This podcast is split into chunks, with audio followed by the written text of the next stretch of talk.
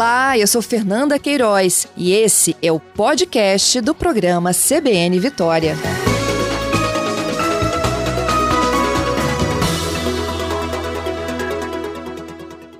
Doutor Lauro, bom dia.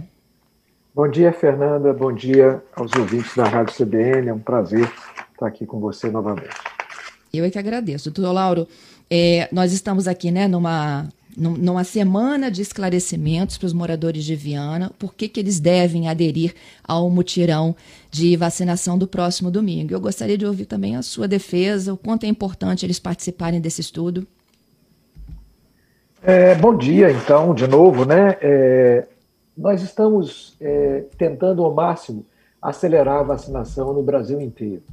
É, quanto mais rápido nós tivermos as pessoas vacinadas, mais a gente tem facilidade de voltar, voltar ao nosso padrão de vida do novo normal de antes, né? das pessoas se encontrarem, é, voltar a entretenimento, voltar todo um setor aí que está é, sofrendo enormemente com essa pandemia. É, uma das razões da dificuldade de vacina é que existe uma, uma dificuldade de suprimento que é mundial, dificuldade de acesso às vacinas. E aí, Fernanda, é, no trabalho inicial da AstraZeneca, no ramo inglês, é, eles fizeram uma quantidade de antígeno menor, que eles chamaram de é, low dose, ou dose pequena, ou dose baixa, que equivalia mais ou menos a metade da dose da, da ampola inteira, e observaram, curiosamente, que a, a resposta em termos de anticorpos, em termos de, de é, proteção, ela foi absolutamente idêntica à dose inteira, em alguns grupos foi até maior do que a dose inteira e, curiosamente, com menos efeitos colaterais. Né? Eles, eles identificaram um grupo que tinha menos efeitos colaterais, usou menos antígenos e teve uma resposta igual. Ah, isso foi observado no ramo inglês da experiência e isso levou à ideia de por que não testar isso na vida real. Então, o grupo do Hospital das Clínicas, coordenada pela doutora Valéria, professora Valéria pelo professor Mil, junto com o apoio da Fundação Oswaldo Cruz, professor Olinto, também com o apoio da OPAS e, e tinha o apoio da Enescan, a Enescan participou da, do trabalho de febre amarela lá atrás, quando nós tivemos a, a epidemia de 2017. Então, nós estávamos desenvolvendo uma pesquisa para observar a resposta tanto da Coronavac como da AstraZeneca no tempo. Né? Então, tem toda uma coorte de trabalhadores eh, de saúde do CAN, acompanhados com a AstraZeneca e com a Coronavac, para observar como é que são as respostas, o que, que tem de imunidade moral, o que, que tem de imunidade é, celular. Você deve saber que volta e meia um monte de gente faz vacina, faz pesquisa de anticorpo aí em laboratório privado e toma um susto porque não aparece um anticorpo. Então, na verdade, para você identificar uhum. isso bem, você precisa de uma pesquisa. Então, essa pesquisa está em andamento e surgiu a ideia de estudar meia dose em cima é, desses trabalhos que aconteceram na Inglaterra. Isso foi feito numa velocidade muito grande. E a ideia de escolher Viana é porque precisava de uma população pequena, cuja logística fosse próxima ao Guando Centro.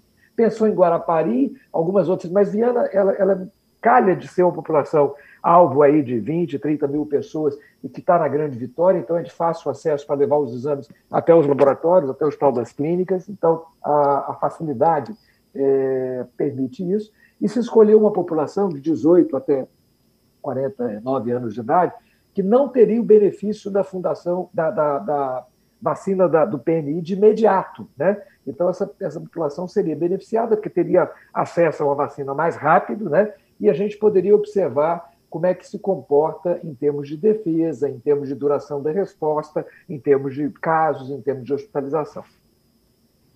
Pois é, é, eu acho que a grande dúvida, né, que eu, eu aqui de alguma forma estou tentando é, esclarecer para os nossos ouvintes, né, é o que, que acontece com esta meia dose, já que eles têm um intervalo de até 12 semanas para tomarem a outra dose, se isso não, eu não os colocaria numa situação de maior vulnerabilidade. Vamos continuar então com essas orientações? Claro, é, veja, esse intervalo ele vai ser de 8 a 12 semanas, né? Isso está sendo é, acordado com a CONEP. É, essa, esse projeto de pesquisa ele tem que passar pelo CEP, né, que é o Comitê de Ética em Pesquisa Local, e pelo Comitê Nacional de Ética em Pesquisa, exatamente com muito cuidado para não expor ninguém. Então, esse intervalo está sendo é, estudado com a CONEP e ele vai ficar entre 8 e 12 semanas. Talvez ele seja antecipado um pouco mais perto, para oito semanas, ali por agosto. É, ao mesmo tempo, Fernanda, é, nós temos toda uma coorte de população vacinada, em torno de 600 pessoas serão acompanhadas de perto. É, como é que vai ter a curva de anticorpos a partir da primeira dose? Então, essas pessoas vão fazer é, nove coletas de, de sangue, e se porventura ah, houver uma curva de anticorpos que for diferente da população que recebe dose inteira, essas pessoas é, receberão uma proteção extra, uma nova dose, exatamente para ficarem expostas. Então, ah, no entendimento do grupo de pesquisa, a população-alvo vai ter um enorme benefício, porque essas pessoas vão ter antecipado uma vacina que provavelmente chegaria lá no final de agosto, início de setembro. E a gente acredita que a, segunda meia dose vai chegar é, mais ou menos nessa época, início de agosto também.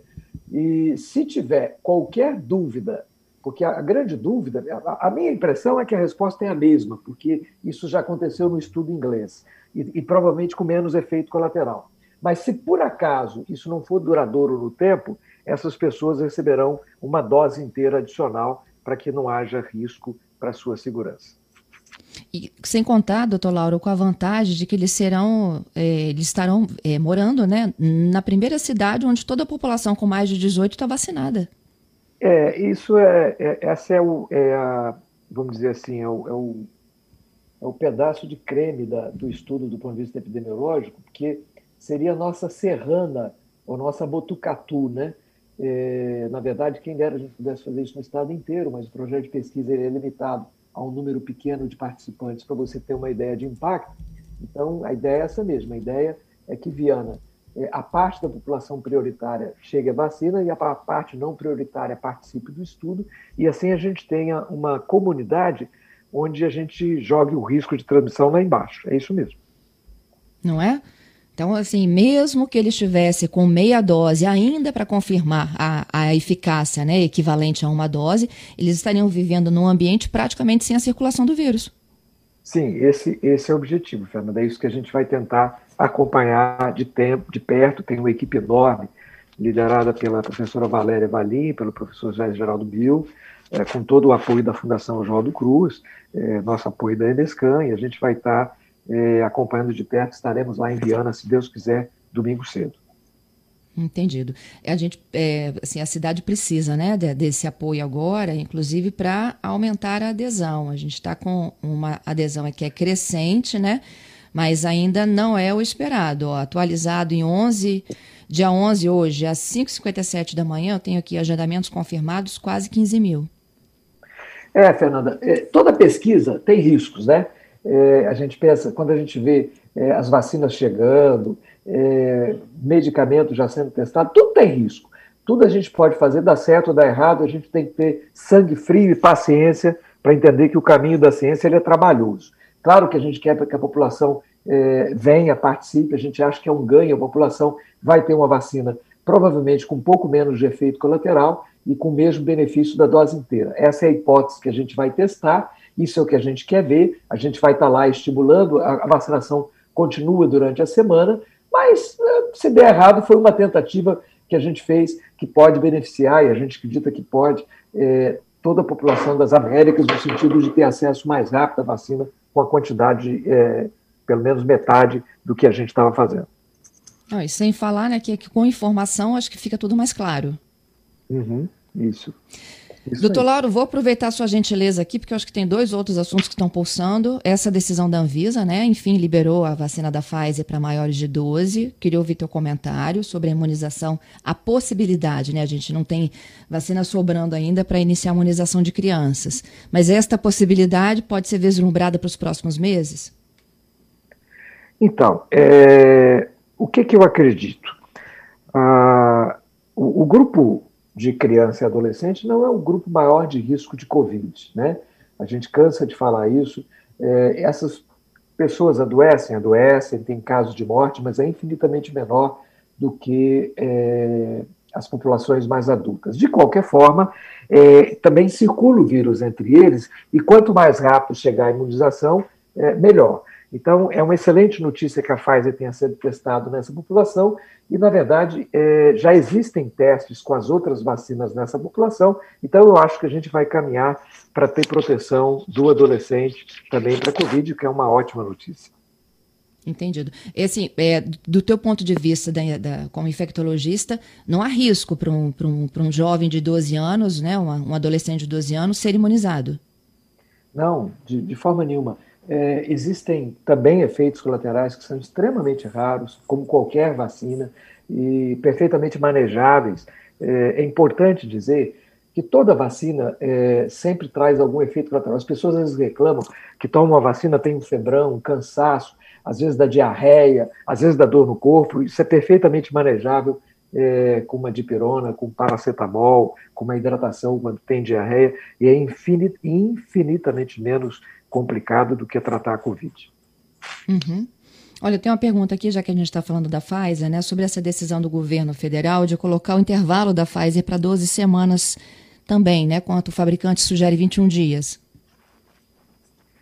O Fernanda, é, essa decisão, ela acompanhou mais ou menos o que o Reino Unido fez, é, que foi é, tentar vacinar o mais rápido possível a, a população com uma dose, mostrando que uma dose já dá uma proteção é, razoável. A Pfizer é uma vacina é, muito robusta com proteção com uma dose. Então, eu entendo que o, o, Ministério da Saúde seguiu o Reino Unido. Você sabe que o Reino Unido tem um, um sistema de saúde extremamente sólido, que foi mais ou menos modelo para o SUS.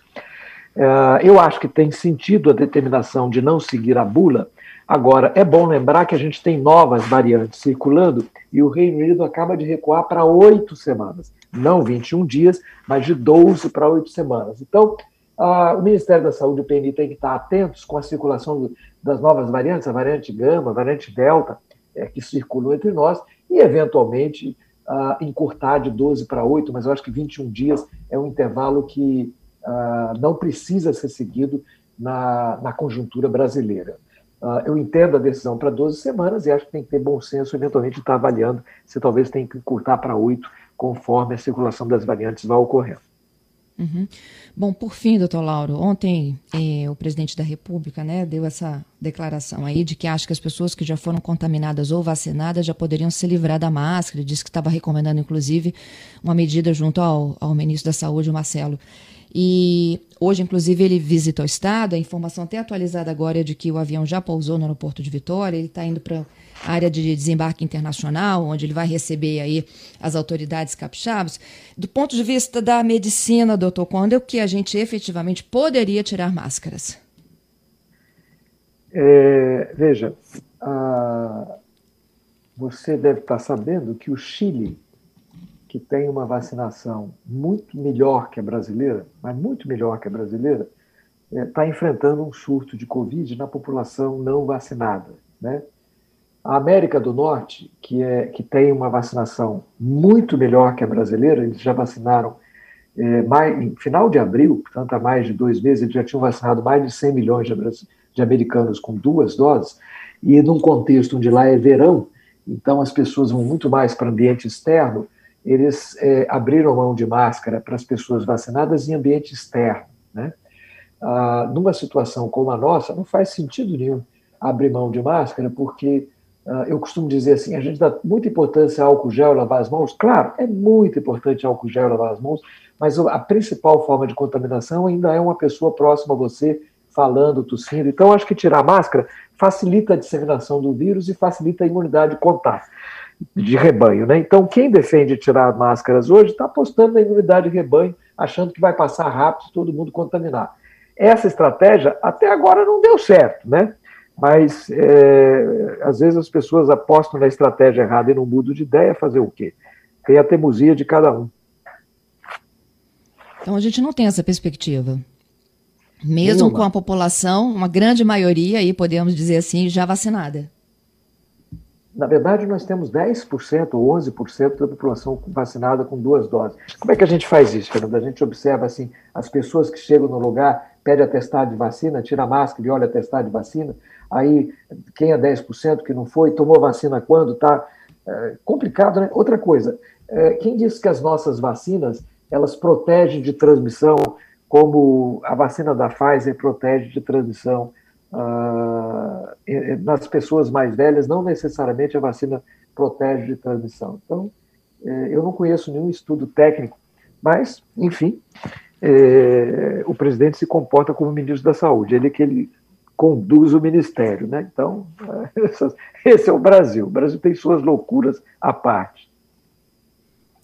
Doutor Lauro, é, esta semana também eu conversava com alguns outros especialistas, né? E o mapa da Fiocruz, não sei se você viu o mapa da última quarta-feira, mostra a ocupação de leitos de UTI no Brasil como um todo. E o mapa está muito vermelho, né? Muitas, muitos estados já voltaram a ter aumento de casos de internação. A gente já vê a crise aí no Mato Grosso do Sul, né? Pedindo ajuda a outros estados. São Paulo também já acenando que chegou lá no limite, né? Do que eles já estavam é, podemos dizer assim, marcando aí como o termômetro da terceira onda. É, essa não é a realidade ainda do Espírito Santo, né? A gente monitora todo dia, a gente está com menos de 70%, mas isso é um indicativo de que dias piores virão? É, o risco está aí, né? Você tem todos os, os países é, que subestimaram a epidemia pagando um preço alto. Isso acontece do Chile, como eu acabei de falar, toda a América está numa situação difícil. Gozado, uh, eu fico pensando, a, a Sociedade Americana de Doenças Infecciosas, uh, que lá também tem muita gente com teimosia de não usar máscara, que acha que máscara tira liberdade, né? defende a liberdade de uma pessoa contaminar a outra. Cada um defende a liberdade que, que maluca que acha que tem que defender. O, os americanos tinham uma, um lema, é, mask up for business, quer dizer, coloque a máscara pelo negócio, para poder a economia girar.